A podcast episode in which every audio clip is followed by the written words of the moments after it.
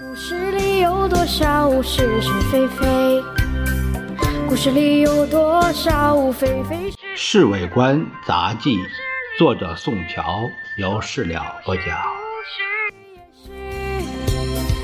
故事里的事，说不是就不是，是也不是。故事里的事，说是就是不是。昨天晚上，先生坐在办公室里，等着陶希圣把一篇声明写好后才去睡觉。今天一大早祈祷、读圣经之后，先生就叫预备车子上陵园。看到他苍白的脸色和凹进去的眼眶，可以判断他昨晚一定没睡好。到了中山陵，陵园管理委员会的职员们立刻。关照轿夫把轿子预备好，先生摇摇头，拄着手杖，顺着台阶往上走，至少走了半个多钟头，才到了寝营前面的平台。先生坐在那里喘了半天气，然后进去寝营，向总理的遗体行礼。我们站在旁边，看得很清楚。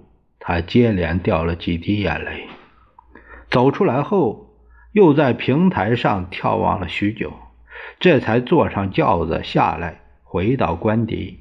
刚刚九点，先生立刻叫侍卫长在下午两点召集官邸会议，除掉平常那些人，还把一些中央委员都找来，心里特别紧张，时间过得特别慢，这几个钟头简直比几年还要难挨。不到两点，所有的人都到齐了。先生从里面走到会议室的时候，大家连忙起身。先生做了个手势，示意他们坐下。我把你们找来，要宣布一个非常重要的消息。大家听他说到这儿，神色相当紧张，连大气儿都不敢出，几十对眼睛集中在先生身上。为了局势发展和事实的需要。我决定暂时隐退，在这个期间，一切由副总统李宗仁代差代行。希望大家团结合作，努力争取和平。先生说到这儿，再也说不下去了。会议室里一阵骚动，参加会议的人个个手忙脚乱，不知道怎么办才好。西西的大喇叭古振刚突然。站起来嚎啕大哭，他哽哽咽咽地说：“总统，不走不得呀！在这个时候，我们只有在总统的领导下，才能扭转战局，度过危险的关头啊！”住嘴！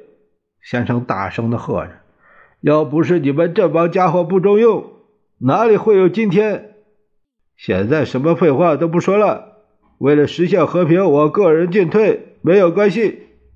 在这种情形下，谁也不敢再说什么了。散会后不到半个钟头，街上已经在喊卖号外，因为这消息太重要了。晚上，侍卫长召集我们全体训话，说是先生决定明天就回西口，叫我们马上准备。接着他就分配工作，我的任务是先把一批重要东西经上海运到台湾以后，再去西口。听到这个命令，我心里不由得一动。故事里的事，说不是就不是，是也。